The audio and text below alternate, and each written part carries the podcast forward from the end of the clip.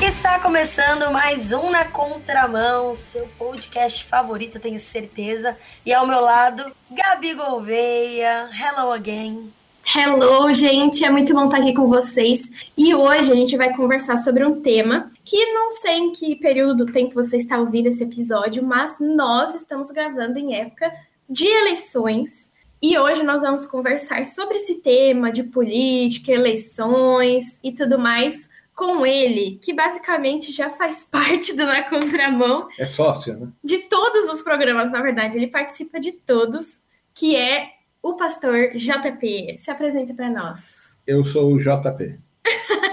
Não, fala, fala ó, pra galera que Simples não assim, os né? episódios. Isso, Simples. pra galera que não viu os episódios anteriores, começou a ouvir o NC agora, conta um pouquinho sobre você, pai, sobre sua igreja, inclusive o pastor JP, mais conhecido como meu pai. Já conta um pouco sobre a igreja, sobre seus trabalhos, o que, que você faz na rádio.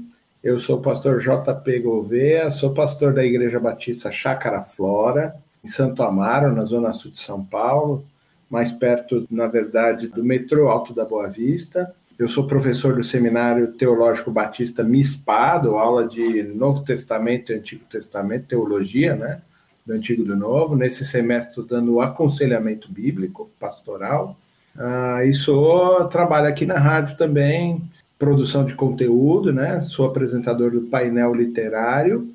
Junto com a Gabriela, a gente faz o de pai para filha. E, e de vez em quando eu tô aqui, quando eles querem me aturar, né? Trabalhar com paciência bastante, a Debs e a Gabi me chamam para vir aqui no programa. Quando a gente tem um tema que a gente tem dúvida, quer perguntar livremente, a gente chama o meu pai, porque ele fala de tudo, sobre tudo, né? É, tudo errado, mas eu falo. é um pastor completo, eu diria. Ó, tá puxando seu saco, hein? É o médico, é o médico que você fala assim, onde você vai? Vou no clínico geral. É o cara que sabe de tudo e não sabe nada, né? Então tá bom. Eu sou da teologia geral. Sabe tudo. Vou te chamar de pastor geral, então. É, pastor Tudo geral. bem. Bom, como a Gabi falou, hoje a gente quer falar sobre política, já que a gente está nessa fase aí de decidir os futuros governantes do nosso país. É, muita gente aí pensando se vai tirar o título de eleitor ou não, decidindo, né, galera? Enfim, entre 16 e 18 anos. Então a gente quer falar sobre esse assunto, porque vira e mexe a gente precisa trazer esse assunto aí à tona, né? Para evoluir de alguma forma, eu diria. Eu queria entender se vocês. Primeiro, eu queria saber se vocês gostam desse assunto, né? Porque, ok, a gente chamou o JP que entende de tudo, mas será que ele gosta? Gabi, será que você gosta? Será que as apresentadoras desse podcast gostam? Eu já Olha, começo eu- por mim. Eu já começo por mim, porque eu vou dizer que eu não gosto. vou mandar real aqui para vocês. Não é muito a minha praia, entendeu? Mas a gente tem que conversar sobre isso. Pode falar, Gabi. Sim, não, é isso mesmo. Não é um assunto que eu tenha muita vontade, tipo, eu chamei alguém, ai, vamos conversar sobre política, sei lá. Não gosto muito de ficar conversando sobre isso, mas eu acho que é necessário. E, tipo, é uma questão que a gente não pode só querer, eu acho que a gente tem que se exercitar para falar mais sobre isso, né? Eu acho que é até bom a gente parar para conversar isso aqui, porque a gente também vai olhar com uma perspectiva cristã sobre o assunto, né? A gente vê tanto sobre política na internet, tem hora que realmente a gente tem vontade de excluir todo mundo, bloquear, porque o assunto realmente é estressante. A gente, muita gente fala e brinca, né? Ai, meu casamento acabou por causa de política, por causa de partido. Infelizmente, então é bom que a gente pare para conversar agora, porque apesar de ter um tema que a gente pode não gostar, mas eu tenho muitos amigos, por exemplo, que, nossa, gostam muito de conversar sobre isso e super se envolvem. E talvez seja bom que nós, como juventude cristã, se envolva também, né, pai? É, eu, eu gosto bastante de política, né? Então, gosto de relações internacionais, né? Do que está acontecendo fora, por exemplo, na guerra agora da Ucrânia. Sim. É toda uma movimentação política, econômica, né? Entender o que, que realmente está acontecendo, por que, que a Rússia está atacando né? a, a Ucrânia. Aqui no país a mesma coisa, né? essa polarização entre direita e esquerda, essa coisa toda eu gosto, da movimentação assim do tabuleiro de xadrez político, né? Como que tá todo mundo se mobilizando e mexendo as pedras agora nas eleições. Um Isso é uma devido- coisa que eu gosto bastante. praticamente um fã de House of Cards. Eu sou um grande fã de House of Cards. Mas assim, eu acho que a questão é só é um problema quando a gente mistura religião com política, porque muito possivelmente a igreja vai perder a sua missão real. Mas tem como não misturar religião e política? Com certeza, totalmente. Elas são, elas são água e óleo. O problema é que quando ela se mistura, ela vai fazer um, um outro, uma outro, um outro projeto, entendeu? Você não tem como misturar as duas, porque a missão delas é completamente diferente. A gente mistura ela quando fala que a igreja tem que fazer ação social, por exemplo. Né? Porque a missão real da política é trabalhar na justiça social. Esse é um elemento do cristianismo. Mas o produto final da religião é estabelecer relacionamento com o divino. Então, uma das características da religião é a justiça social. Mas quando a gente mistura política e religião, a missão da igreja passa a ser política social, porque ela fica muito envolvida com a política social, com a justiça social. E aí ela perde o princípio fundamental, que é evangelizar. Você está falando então que tem que ter um equilíbrio ao mesmo tempo que faz isso, não ser esse o foco central. A gente trabalha com relacionamento entre a criação e o Criador. Isso é religião. Uhum. A gente está religando a criação que se perdeu por causa do pecado com o Criador. Tudo bem? Essa é a nossa missão. Uhum. É para isso que a gente faz. Vão, façam discípulos de todas as nações, é, batizando e ensinando eles a obedecer a Jesus. A gente está falando de relacionamento firme.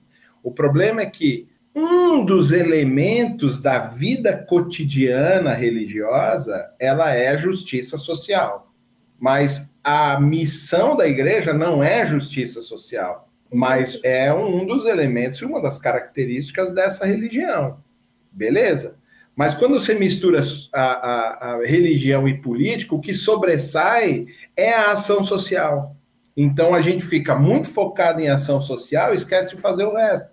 A igreja perde a sua, a, o seu foco, porque ela fica preocupada com uma característica e ela perde o foco de fazer todas as outras. O foco é religar a criação com o Criador. É para isso que a igreja serve no caminho de cumprir a sua missão, ela também trabalha um viés político de ação e justiça social. Beleza, ok. Se conseguir manter a, a separação de sem alterar o seu foco principal, a igreja está bem.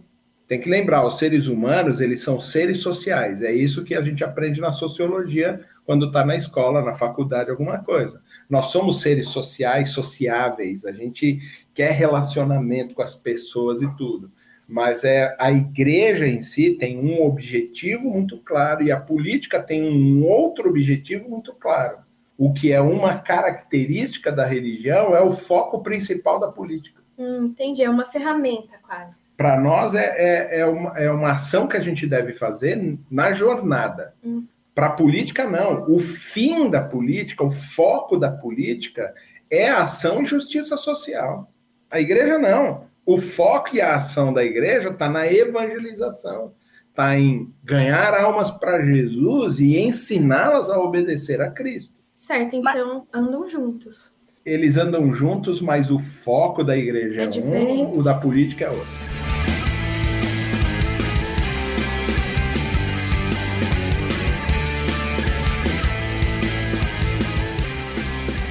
Mas aí quando envolve escolha de político, porque a gente sabe que assim, grande parte da nossa população, porque nós somos um país católico, digamos assim. Eu sei que não somos, mas a grande maioria se diz católica, muitos são cristãos evangélicos. E aí, na escolha do político, eles querem, enfim, escolher uma pessoa que esteja mais próximo de suas crenças né? Acredito que até pessoas de outras religiões também, mas o que eu vejo particularmente bastante são cristãos evangélicos. Então, sempre vão escolher um político que vai ser contra o aborto, sempre vão escolher um, um político que vai ser contra a relação homoafetiva.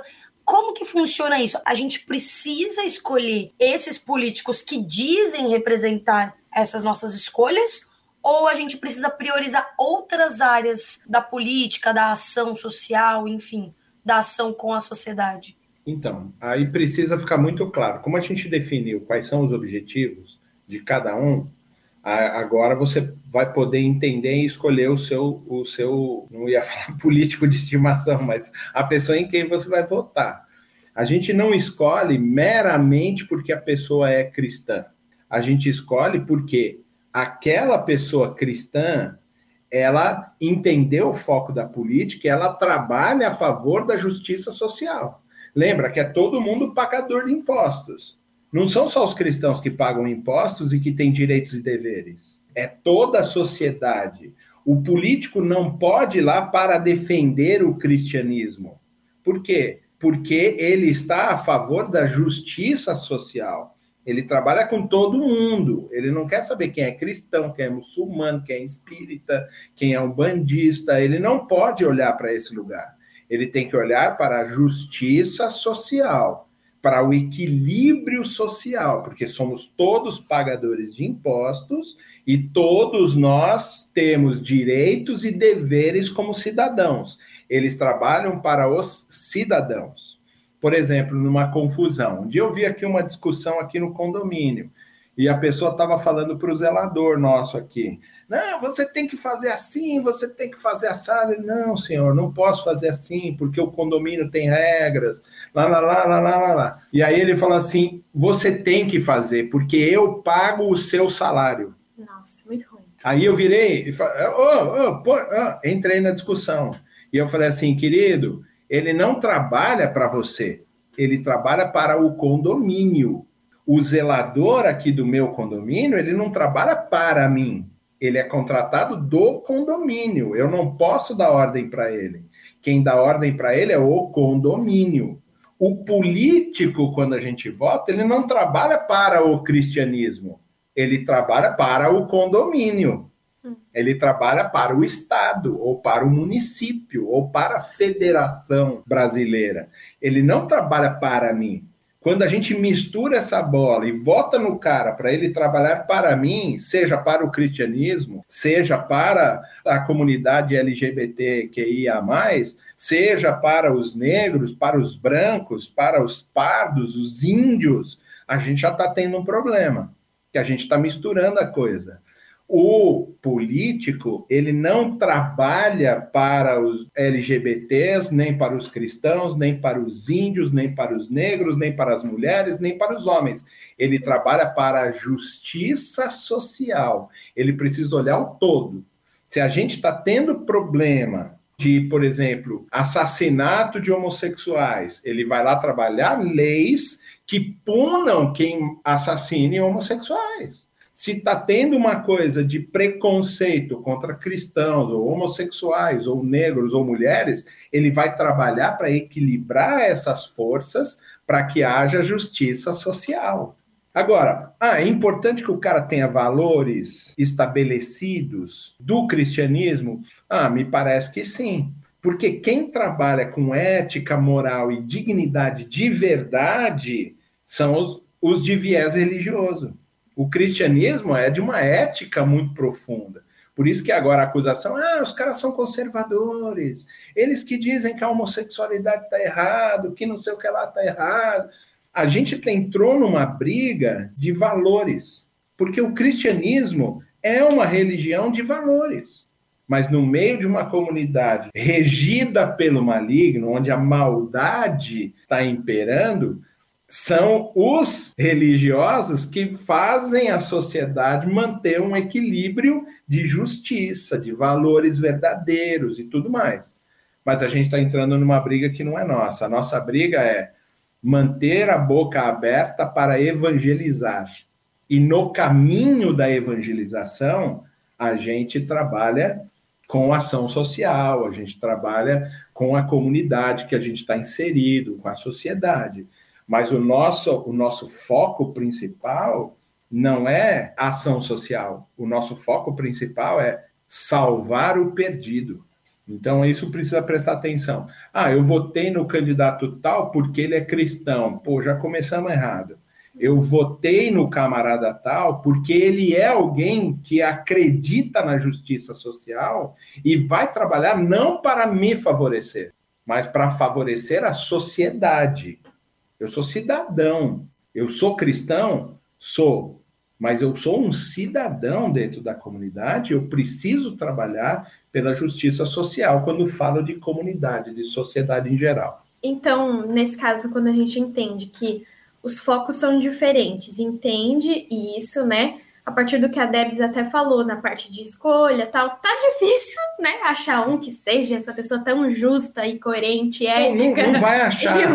Não, não, adianta nem você ficar procurando muito, porque você não vai achar. Somos todos pecadores, Sim. porque todos pecaram, todos carecem da graça de Deus, é todo mundo pecador miserável. É, mas, e aí quando a gente entende isso, a gente também entende que, apesar dos focos diferentes, e como o senhor disse, que um é parte do outro, como por exemplo a ação social dentro do, da igreja, enfim, como que a gente pode ser um cristão que seja coerente e que seja ativo na vida política do nosso país, assim, quando, como a gente entende o nosso papel nesse contexto? E na qual é? escolha? é? É, não, não só na escolha da pessoa, mas a gente tem que participar, não tem? Não tem que se, se abster, tem que fazer parte, tem que. Enfim, eu imagino que nós tenhamos que pesquisar bem, a gente tem que entender o que está acontecendo. Então, não só tipo, ah, alguém falou que aumentou o combustível. Por que aumentou? Quem é responsável sim, por isso, sim. né? A, a gente, gente tem, tem que participar, isso? tem, totalmente. Mas assim, só não pode misturar as ações. Tipo, virar. É, participar de uma militância. Senão a gente vai ser militante nisso, político sim. e a igreja vai virar um partido e não uma igreja.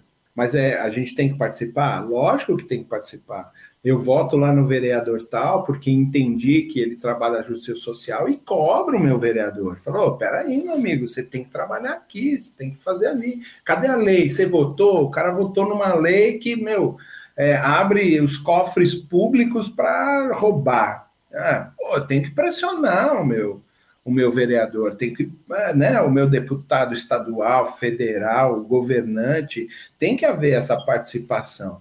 Mas a gente está falando como cidadão e não como igreja. Sim. Como cidadão, eu devo cobrar, porque eu sou cidadão e quero que ele trabalhe por justiça social. Agora, cobrar ele para ele ajudar a igreja a não pagar imposto, ajudar a igreja fazendo isso, está errado. Eu não posso fazer isso. É justiça social. Todo mundo paga, então nós também pagamos. Ah, todo mundo, então todos fazem. Você entendeu? Como CNPJ, como alguma coisa nesse sentido. É necessário que a gente tenha essa consciência, senão a gente vai querer se favorecer. A gente quem sempre quer tem amigos que convidam a gente montar um restaurante. A gente vai lá e fala: Ó, oh, sou seu amigo, dá um desconto. Se eu fosse amigo de verdade, eu punha mais 10%, que é para ajudar o meu amigo. Você entendeu? Mas não, não, a gente quer desconto. Entendeu? É verdade. Não, não, isso não é justo. Isso não é justo. A gente, aliás, já vai pro amigo esperando, né, pagar menos, né? Exatamente. Pior que é verdade. Mas uma coisa que acontece, eu acho que tem até um pouco, tá meio que na direção da sua última resposta antes da pergunta da Gabi, hum. sobre a, as escolhas dos nossos políticos. O que acontece muito, pelo menos no Brasil, é que a gente sempre quer um herói para tudo, né? Então, eu acredito que na política é assim. Mas existe um problema você ter um herói, assim, um, um, um político de estimação? Igual você usou aí esse termo agora há pouco, existe um problema, porque a gente sabe que existem a, a, galera que é mais lulista, a galera que é mais bolsonarista, enfim, ou até outros políticos, mas existe um problema você se apegar tanto a uma pessoa, porque assim, dentro da igreja a gente já sabe que a gente, a gente pode a qualquer momento se decepcionar com o ser humano. Qualquer um. Tanto é que a gente tem gente que sai da igreja por conta disso, porque a gente bota expectativa no ser humano, aí essa pessoa nos decepciona e a gente sai da igreja. Mas em relação à política, existe um problema você ter esse apego tão forte a alguém? Então, eu acho que aí você tem um problema. Eles chamam de. Ah, sempre a gente está esperando o Messias, né? Que isso é um problema. A gente espera o Messias na religião. Dá medo de. E ele está aí, é o Cristo. Dá medo de virar um ídolo. Então, esse é o grande problema.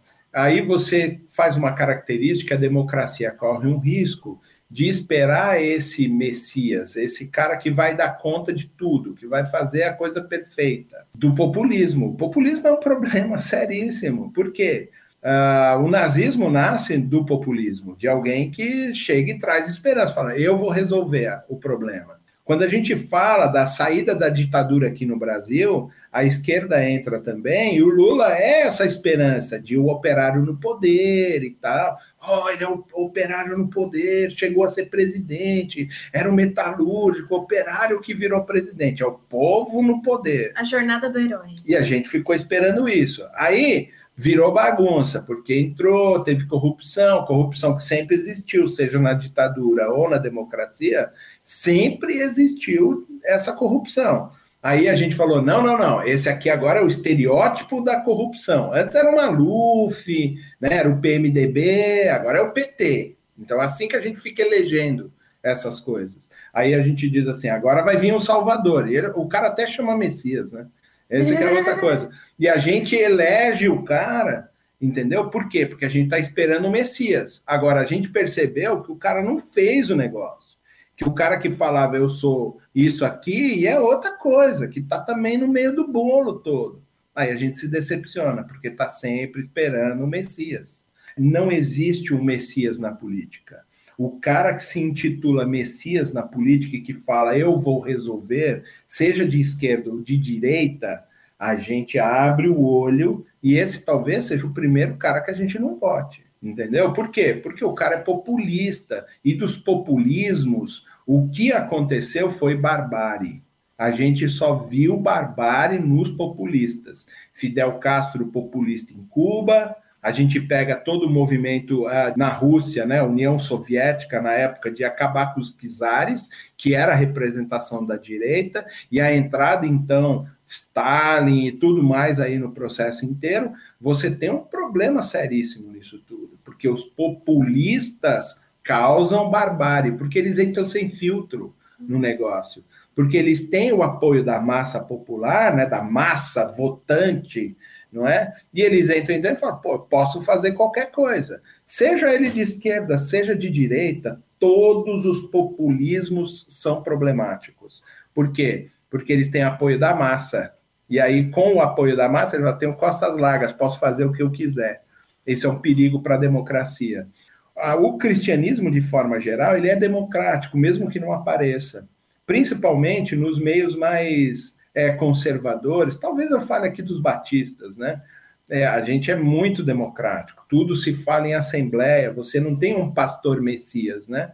O que se tem é assembleia, que tudo a gente faz pela assembleia. A gente chama de regime congregacional de administração. Quem manda é todo mundo. Isso é democracia, entendeu? Jesus era um cara democrático. Ele diz: e aí agora, vá e não peques mais. Quer dizer, ele tem a liberdade também de pecar a pessoa. Ele curava a pessoa e falava, vai não peques mais. Porque ela também tem a liberdade de consciência de pecar se ela quiser.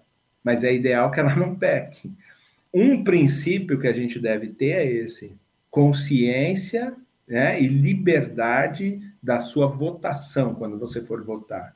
Não vote porque ah, o camarada é o Messias da direita que vai ajudar o Brasil, que fala que é cristão, evangélico, que é batizado por um pastor e tal. Não vá pelo outro que diz que ele é evangélico, que ele gosta muito dos evangélicos, mas ele é católico, e a gente, ah, então nós vamos. Mas o cara está lá também dentro, ele faz uma miscelânea de religiões, porque ele quer voto.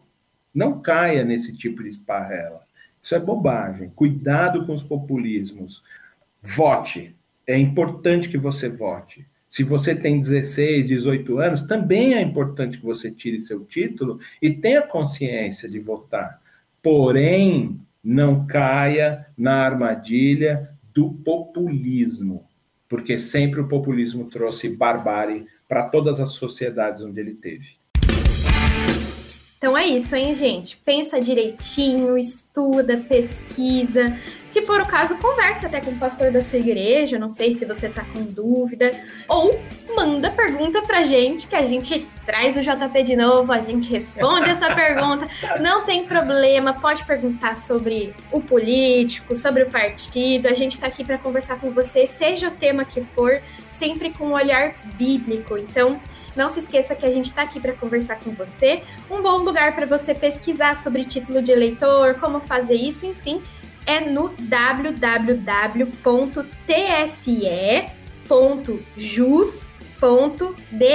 tá? Se você não conseguiu anotar, vai na descrição do episódio de hoje, que o link tá lá para você, tá bom? E se você ficou com alguma dúvida sobre o nosso tema, como a Gabi falou, pode entrar em contato com a gente no 11 974 18 14 56. Isso mesmo, 11 974 18 14 56. Você pode nos ouvir no transmundial.org.br, baixando o nosso aplicativo ou na plataforma que você preferir.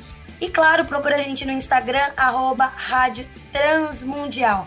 Esse foi mais um episódio do Na Contramão. Hoje falando sobre um pouquinho da nossa sociedade, nossas escolhas. E semana que vem a gente volta com mais. Obrigado, JP, pela sua participação. E até uma próxima, porque com certeza você vai voltar, né? com certeza. Tchau. Tchau, gente. Até semana que vem.